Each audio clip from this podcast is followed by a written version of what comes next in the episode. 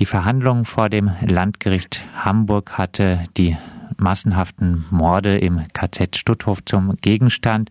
Dieses Konzentrationslager wurde einen Tag äh, nach Beginn des Angriffs auf Polen eröffnet. Was gibt es zum Konzentrationslager Stutthof zu sagen? Ja, ich kann vielleicht mal diese merkwürdige Zahl erstmal zu Anfang aufdröseln, die das Urteil genannt hat. 5232 äh, Morde, an denen Bruno Dai als ähm, Helfer beteiligt war, also das heißt dann Beihilfe zum Mord. Ähm, das KZ Stutthof ähm, war, wie du gesagt hast, sehr früh gegründet worden, direkt ähm, 1939. Ähm, Allerdings war es erstmal ein, ein Lager für äh, polnische Häftlinge zur Niederschlagung der polnischen Unabhängigkeitsbewegung, des polnischen Widerstandes. Ähm, dann im Sommer 1944 änderte sich der Charakter. Ähm, es wurde ein sogenannter, ein sogenanntes Judenlager dazugebaut und in dieses Lager kamen jüdische Häftlinge, die vor allen Dingen noch im Baltikum und aus anderen Konzentrationslagern, die weiter im Osten waren, wo die Wehrmacht auf dem Rückzug war, äh, die wurden dort äh, zu Zehntausenden. Innerhalb von wenigen Wochen kamen 40 bis 50.000 Häftlinge in dieses Konzentrationslager. Es war komplett überfüllt und ähm, die Zustände waren so schlimm, dass ähm, das Fleckfieber ausbrach ähm, und es wurde keinerlei Maßnahme der Bewacher der SS äh, dazu getroffen, die Fleckfieberkranken äh, irgendwie zu, zu retten, sondern sie wurden einfach ähm, in, Gruppen eingeteilt, selektiert. Das ist diesem Prozess in, vor allem durch Zeugenaussagen von meistens äh, jüdischen Überlebenden sehr eindrücklich geschildert worden, wie die Zustände dann in, äh, dort waren und wie die Todesangst unter den Häftlingen jeden Tag ähm, aktuell war. Also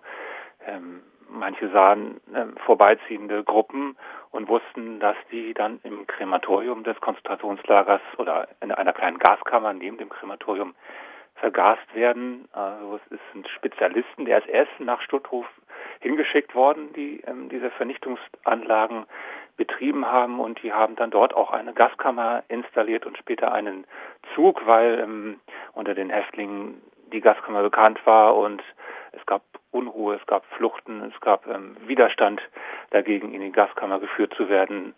Und, und deswegen wurde, wurde Tarnung ähm, aufgebaut. Ähm, einerseits ein Gaszug und andererseits eine Genickschussanlage. Da wurde den Häftlingen vorgespielt, sie werden medizinisch untersucht und ähm, ja, dann kamen Ärzte auf sie zu und ähm, dann gab es einen Genickschuss bei einer äh, Messanlage, also wo die äh, vorgeblich die die Körpermaße ähm, festgehalten werden sollten durch angebliche Ärzte. Ähm, ja, das sind ähm, diese 300 Fälle ähm, Gasvergasung äh, von jüdischen Häftlingen und Genickschuss. Die größte Zahl der Häftlinge, für die für deren Beihilfe zur Ermordung Bruno Dai angeklagt worden ist, ähm, waren diese 5000 Häftlinge. Das waren Häftlinge, die einfach ähm, durch ähm, Unterlassung medizinischer Hilfe, durch Nahrungsentzug, äh, durch Gewalt äh, starben, also Herbeiführung menschenfeindlicher Lebensumstände hat das Gericht das genannt. Das ist ein Novum. Also so etwas wurde noch nicht angeklagt gegen diese ähm, kleinen Täter. Bruno Dai war nur ein Wachmann, ein, ein sehr junger Mann, der auch im Lager selber nicht an der direkten Gewaltausübung offenbar beteiligt war ähm, aber der auf dem Wachturm stand und das ganze Geschehen aktiv unterstützt hat und keinerlei Anstrengung unternommen hat, äh, sich woanders hin zu begeben oder ähm, zu melden. Es gab Möglichkeiten, mehrmalige Möglichkeiten für SS-Leute, ähm, sich versetzen zu lassen. Das hat er, diese Karte hat er nicht gezogen, das hat er auch zugegeben. Er hat also äh, vieles eingeräumt von dem, was die Wissenschaft weiß, was durch Zeugenaussagen bekannt ist und das hat sein Strafmaß mitbestimmt. Und äh, anders als er es teilweise dargestellt hat, äh, war es auch unumgänglich, dass er äh, das Geschehen ähm, im äh, KZ wirklich davon äh, wissen musste, oder?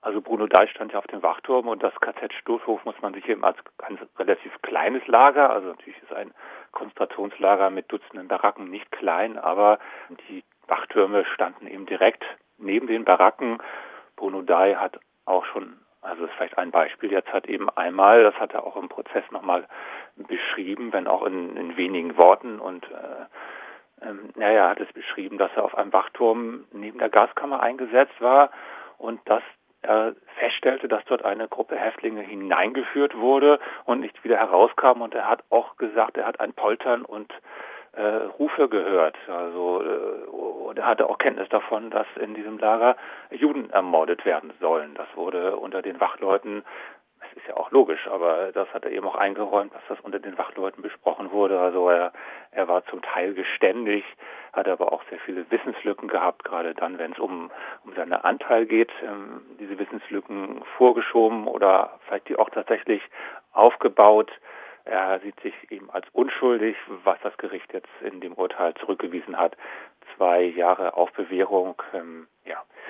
Äh, also, dass er unschuldig ist, das kann man ihm nicht abnehmen. Er, er, wusste, was er dort tat und wo er eingesetzt worden ist und seine, was dort passierte, ja. Seine Strategie war ja teilweise auch zu sagen, er hätte keine andere Wahl gehabt. Du sagst aber jetzt, äh, das äh, stimmt so nicht.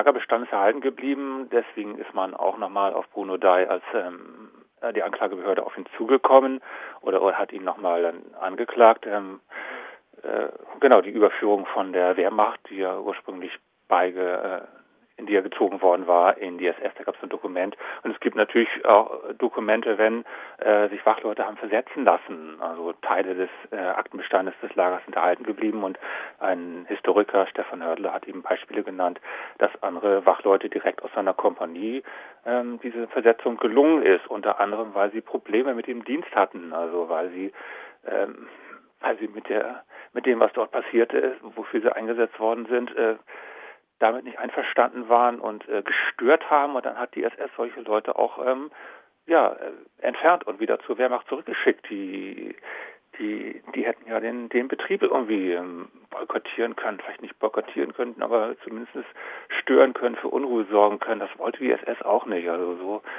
ähm, es war kein, keine, es war natürlich ein Befehl, unter dem diese Leute standen, aber ähm, man konnte, man konnte sich bewegen und Bruno Dai hat auch Beispiele genannt, dass er in der Lage war, sich bestimmten Situationen zu entziehen. Man muss halt umgekehrt folgern. Er war mit der Situation im KZ einverstanden. Es war bestimmt nicht der beste Dienst, aber ähm, er, er, hat keine Notwendigkeit für sich gesehen, ähm, woanders hin versetzt zu werden. Also die Täterschaft von Bruno ist, ist irgendwie hinreichend äh, belegt. Bruno Dai wurde wegen Beihilfe zum Mord verurteilt. Dass jemand wegen Beihilfe zum Mord und nicht wegen äh, konkreter eigener Taten verurteilt wird, ist ein äh, Vorgehen der Justiz, das durch den Prozess gegen äh, Ivan Demjanjuk eingeleitet wurde. Er wurde 2011 wegen Beihilfe zum Mord im Vernichtungslager Sobibor verurteilt. Wie ist denn nun der Prozess gegen Bruno Dai einzuordnen? Diese, diese Verfahren wegen Beihilfe ähm, dem Jan Juk ähm, ein einziges Urteil ist ähm, bestätigt worden, ist also sozusagen bis zum Ende durchgekommen. Das ist das Urteil gegen den sogenannten Buchhalter von Auschwitz-Gröning.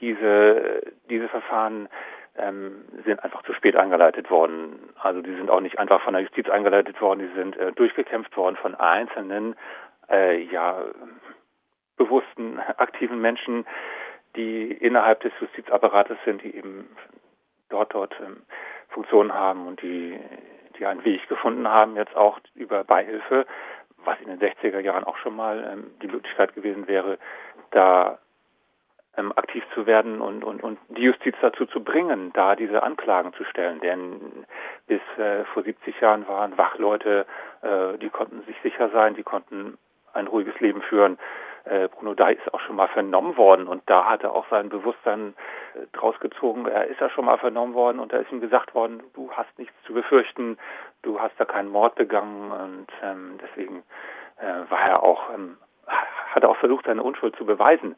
Äh, diese Verfahren enden normalerweise oder oder die übrigen Verfahren konnten nicht durchgeführt werden aufgrund des Alters der Angeklagten äh, und das ermöglicht diesen Angeklagten hier einen einen, einen Arzt zu finden, ein, ein ja und, und, und, und sich auf äh, Verhandlungsunfähigkeit äh, ein Attest zu holen, das ist der der normale Weg. Äh, Bruno da ist äh, ist offenbar so ein Mensch, der das äh, diese Karte nicht gezogen hat. Das haben auch ähm, das haben auch die, die am Prozess beteiligten Nebenkläger, das sind Überlebende des KZ Stutthof, Angehörige von Ermordeten zum Teil. Ähm, das hat es denen ermöglicht, diesen Prozess auch, ähm, äh, dass dort stattfinden konnte. Das haben sie anerkannt, dass er, dass er nicht äh, gekniffen hat und nicht geschwiegen hat. Allerdings, was er erzählt hat, ist, äh, ist eben auch nicht von einer, von einer Qualität, dass man von einer, von einer Reue, von einer, einem Schuldeingeständnis sprechen kann. Also das äh, ist diesem Täter nicht möglich gewesen. Ja, diese Verfahren sind sehr prekär aufgrund des Alters, aufgrund der enormen Zeitverzögerung dieser Verfahren.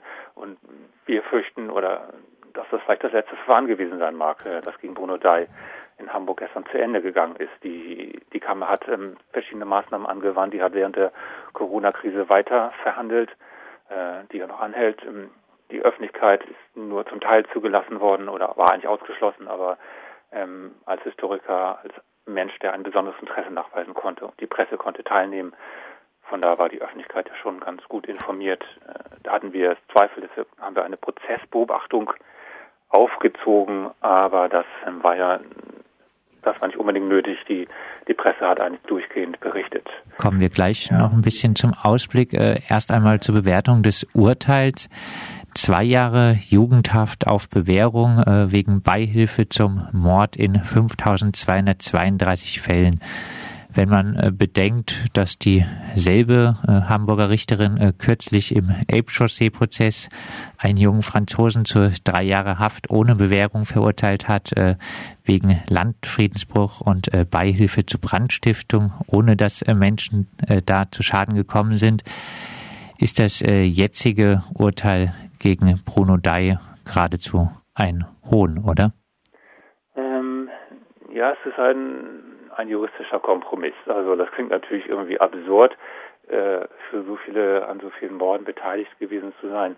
Äh, mit so einer Bewährungsstrafe eben, wenn er zu mehr als zwei Jahren verurteilt worden wäre, dann wäre keine Bewährung möglich gewesen. Also das ist deswegen so gesetzt worden, die Strafe. Naja, das, das ist sicherlich auch ein taktisches Verfahren gewesen. Äh, die Richterin wollte unbedingt, dass das ähm, Verfahren abgeschlossen wird, dass die Verhandlung nicht äh, eingestellt werden muss, hat deswegen auch eben jetzt durchgehend weiter verhandelt, ähm, hat auch bestimmte Sachverhalte ausgeschlossen, ähm, oder nicht in die Urteilsbegründung eingefügt. Zum Beispiel war Bruno da nicht nur Wachmann in Stutthof, sondern auch an einem Massaker ähm, gegen Kriegsende beteiligt und das ist während des Verfahrens erst richtig publik geworden, eingeführt durch einen Zeugen, der davon unbedingt berichten wollte. Äh, und dieses, ähm, das wurde nicht in, in dieses Urteil reingenommen, sonst ähm, äh, wäre es möglicherweise härter ausgefallen, aber es ist, ist, eben ein Kompromiss. Das Verfahren soll unbedingt abgeschlossen werden, es soll ein Urteil äh, gefällt werden und ähm, ja, das ist auch vielen der Zeugen, der Opfer des KZ Stutthof wichtig gewesen, dass ein Urteil fällt und nicht, dass irgendwie das Verfahren wieder an eine höhere Instanz geht und ähm, in der Revision ver, versackt, versandet, weil ähm, der Angeklagte dann nicht mehr, weil es zu lange dauert, ja, dann, dann hat man wieder ein ein Verfahren, was nicht äh, durchgeführt worden ist. Äh, das, glaube ich, war von beiden Seiten das Interesse, dass ein, ein, ein Urteil fällt. Und der Verteidiger hat auch angekündigt, also eine Bewährungsstrafe, da kann er sich vorstellen, dass keine Revision eingelegt wird. Und ja, das war vielleicht auch eine, in dem Sinne so gesagt. Also, also die Justiz ist da natürlich sehr ungeeignet, diese Taten wirklich ähm, zu ahnden, sondern es geht halt um um diese juristischen Bedingungen, denen das ausgesetzt sind. Man hätte sich auch vorstellen können, dass Bruno Dai vielleicht zu etwas ganz anderem verurteilt wird. Ähm, ich weiß nicht, wie kreativ man da sein könnte, aber dass er vielleicht irgendwie wirklich äh, unter natürlich nicht unter den Möglichkeiten, sich dann wieder zu entziehen, äh, etwas für die Opfer tun muss, für die Verfolgten tun muss, dass er denen wirklich äh, ins Mal ins Auge schauen muss und seine Taten einzeln gestehen muss. Ich weiß nicht, was da möglich gewesen wäre. Ähm, so eine Bewährungsstrafe ist natürlich ähm, ist, ist ein Urteil, aber das ändert natürlich nichts an bestimmten Strukturen der Gesellschaft. Also dass diese Täter sich trotzdem unschuldig fühlen werden, dass seine Familie weiter zu ihm steht und da wahrscheinlich keine Unruhe äh, in die Familie gebracht worden ist, dass ähm, dass die dass die Opfer darauf gewartet haben, dass er seine Schuld wirklich eingesteht, dass in diesem Verfahren nicht passiert. Das ist, äh, das ist, das finde ich eher unbefriedigend, als jetzt, ähm, dass er nicht ins Gefängnis kommt. Da, äh, der wäre ja nicht ins Gefängnis gekommen in seinem hohen Alter mit 93. Er wurde im Rollstuhl rumgefahren, der ist nicht haftfähig. Ähm, das, das wäre leichtes gewesen, ihn da davor zu bewahren. Ich möchte vergessen und äh, nicht weiter aufarbeiten. Ich habe dafür genug im Leben gearbeitet, um auch mal Ruhe zu haben. So Bruno Dai äh, im Laufe des Gerichtsprozesses. Äh, steht er damit geradezu symptomatisch für deutsche Erinnerungskultur? Hm. Ja, die Erinnerungskultur ist natürlich eine, die, ähm, die gerade erst in ja, in jüngerer Zeit diese wieder die volksgemeinschaftliche Verwurzelung der, der Täterschaft ähm, ins Auge genommen hat und eben diese Verfahren gegen kleine Leute, Wachleute, die beteiligt waren, sind eben auch erst in jüngerer Zeit in der Justiz ähm, erfolgt. Das hatten wir schon, das Thema ähm, die Erinnerungskultur, also vielleicht nochmal ein Beispiel, also die, die Morde vom 3. Mai in Neustadt äh, an der Ostseeküste vor Holstein. 257 jüdische Menschen werden erschossen. Ähm, dieses, ähm, dieses Massaker ist zum Beispiel vor Ort kaum, kaum präsent, also wird dort kaum gewürdigt. Ähm, das geht so ein bisschen unter in einer größeren Katastrophe, der sogenannten Capacona-Katastrophe, aber die kann äh, in Erinnerung äh, vor Ort, also auf die Opfer, äh, Quatsch, auf die Briten geschoben werden, die diese beiden Häftlingsschiffe versenkt haben, äh, obwohl natürlich der, die Schuld lag bei den, bei der SS, die Häftlinge auf Schiffe eingepfercht hat und sie weit draußen in der Ostsee hat ähm, deponiert hat, die Schiffe und ähm, fast, fast niemand konnte sich retten. Das Ufer war zu weit weg, die Rettungsboote wurden, ähm, wurden nur für ähm, SS-Leute und Marinesoldaten eingesetzt. Ähm, Häftlinge wurden wieder ins Wasser geschmissen. Und, und diese Katastrophe ist, äh, steht im Hintergrund. Ähm, die, die Ermordung von, von Häftlingen am Strand äh, und äh, aktive Ermordung. Da haben die SS-Leute wie Bruno Dai schwache Häftlinge erschossen, die, die, die, die gestört haben, weil sie nicht in der Lage schienen, noch weggebracht zu werden vom Strand und wieder in die Gewalt der SS überführt zu werden. Ja, und dieses, dieses Verbrechen ist, äh, wird nicht erinnert. Da war nie jemand von diesen Stutthof-Häftlingen äh, bei Gedenkfeiern, die jedes Jahr abgehalten werden, dabei. Das ist so ein bisschen unheimlich fast, also dass man diese Gruppe völlig vergessen hat, äh, obwohl es dort eben noch Überlebende gab, die sich jetzt an dem Prozess gegen Bruno Dai beteiligt haben. Am Stutthof-Verfahren waren äh, insgesamt äh, 40 Nebenklägerinnen beteiligt. Äh, gab es denn äh, Reaktionen der Überlebenden und Angehörigen von Ermordeten äh, nach dem Urteil? Also wir waren so ein bisschen, wir waren ein bisschen enttäuscht. Also es war nämlich keiner der, der Nebenkläger, die ja als Zeugen geladen worden war, war für die Urteilsverkündung da. Also ähm, das lässt natürlich jetzt auch wirklich an den Reisebeschränkungen aus den USA, aus Israel. Äh, kann man nicht anreisen. Aus Polen hätte man es vielleicht können, aber ich glaube, die Erwartung war auch nicht so, dass es jetzt ähm, so, so wegweisend ist und so relevant ist, dass die, die, die Überlebenden nochmal zusammenkommen. Also ähm, ja, also die haben enttäuscht reagiert. Ähm, das haben wir so mitbekommen. Enttäuscht reagiert, dass eben der der Angeklagte nicht nochmal seine seine Schuld wirklich bekannt hat. Das hätte ihn, das hätte etwas äh, hätte etwas vielleicht ausgelöst, hätte ihnen Befriedigung gegeben. Sie sind natürlich äh, erfreut, dass ein Urteil gesprochen worden ist und hm. ähm, dass das Verfahren endlich zu Ende ist. Es hat von Oktober bis jetzt gedauert. Es, es war ziemlich lang und äh, ja, wenn man sich in alte Menschen reinversetzt, die, ähm, die sind dann auch mal irgendwann mit der Geduld am Ende. Die wollten unbedingt, dass es abgeschlossen wird. Am also Ende insofern, insofern ähm, ist, glaube ich, in ein Teil Befriedigung da, ein Teil, ähm, ein Teil ähm, ist natürlich ähm, ja die Ange, also die, die Opfer für die ist es eine eine Last, eine Pflicht, an diesem Verfahren teilzunehmen. Die machen das nicht gerne und, und deswegen sind wir natürlich auch froh, dass es endlich mal zu Ende ist und sie ihren ihre Pflicht im wahrgenommen haben. Also wir, wir, die deutsche Gesellschaft belasten immer noch die Verfolgten mit solchen Verfahren und damit, dass irgendwie viele Verfahren nicht geführt worden sind. Am ja. Ende des Prozesses soll sich Dai äh, noch bei Überlebenden und Hinterbliebenen äh, der KZ-Opfer entschuldigt haben. Äh, wie ist diese Entschuldigung zu werten? Ja, die war schwach. Also ähm, er hat quasi so reagiert, als wenn er ähm, heute ein, ein, ein, normales menschliches äh, Verhältnis hätte, als wenn er da äh, im Fernsehen was sieht und, und sieht da irgendwie schlimme Zustände und sagt, oh, das ist aber schlimm, die tun mir leid, die taten mir leid, hat er dann gesagt. Das hätte er damals schon so empfunden, als er auf dem Wachturm stand, weil er ja grausame Szenen gesehen hat. Aber während des Verfahrens ist immer wieder dieses Selbstmitleid äh, zum, zum Vorschein gekommen. Er hat also im KZ geweint, das hat er gesagt, aber nicht geweint, weil ihm irgendeine Szene ans äh, nahe gegangen ist, sondern nur weil ihm der der Wachdienst so eintönig war. Das ist irgendwie also diese ich glaube, er war nicht nicht fähig äh, zur Empathie, er war nicht fähig dazu, wirklich seinen, seinen eigenen Anteil zu erkennen und er ist vielleicht auch nicht fähig, ähm, die damaligen Opfer äh, heute als als Menschen wie du und ich wahrzunehmen als Opfer, die, den man mit mit Achtung äh, entgegentreten muss, dem man etwas schuldet aufgrund der Verbrechen, das, das habe ich bei ihm nicht gesehen. Also seine, seine Entschuldigung war eben so lapidar ein Satz. Ähm, mehr hat er, hat er nicht geschafft. Abschließend, ähm, wir haben es schon angesprochen, viele solcher Verfahren gegen SS-Wachleute in Konzentrationslagern wird es wohl nicht mehr geben. Auch in der Tagesschau hieß es schon, äh, dass es möglicherweise das letzte Urteil zum Holocaust gewesen äh, sei. Äh, was gäbe es denn deiner Meinung nach noch im Sinne einer juristischen Aufarbeitung zu tun?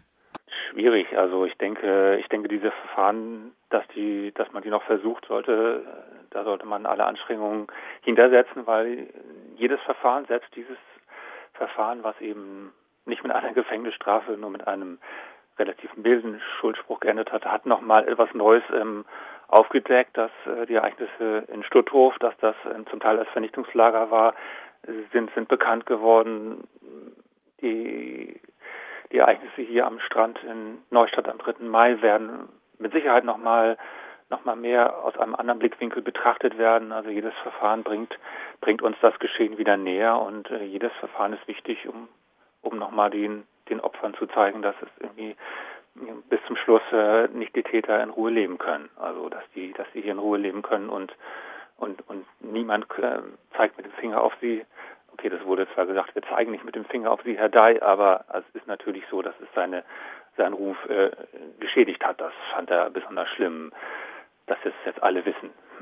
Naja, und, und das ist, ist schon wert. Also es gibt noch, man kann wirklich noch versuchen, diese weiteren wenigen bekannten Täter anzuklagen. Ich denke, da werden wir dabei sein, auch wenn es vielleicht nicht zu einem Urteil kommt, auch schon die Anklageerhebung, auch schon die Ermittlung gegen solche Leute, ähm, wenn das halt bekannt ist, wenn das verfolgt wird, wenn die Presse dann noch äh, nicht sagt, okay, ähm, warum dann jetzt schon wieder, warum immer noch, das wird nämlich auch gesagt, dann da muss man auch für kämpfen, dass da Aufmerksamkeit drauf ist auf diesen letzten Verfahren. Das sagt Thomas Kepernick, Historiker von der Arbeitsgemeinschaft Neuen Gamme. Er hat den Stutthof-Prozess begleitet, der am Donnerstag mit der Verurteilung von Bruno Dai zu Ende gegangen ist. Dai, der 1944 bis 1945 Wachmann im KZ Stutthof gewesen ist, wurde von der Jugendkammer des Hamburger Landgerichts wegen Beihilfe zum Mord in 5232 Fällen zu zwei Jahre Jugendhaft auf Bewährung verurteilt.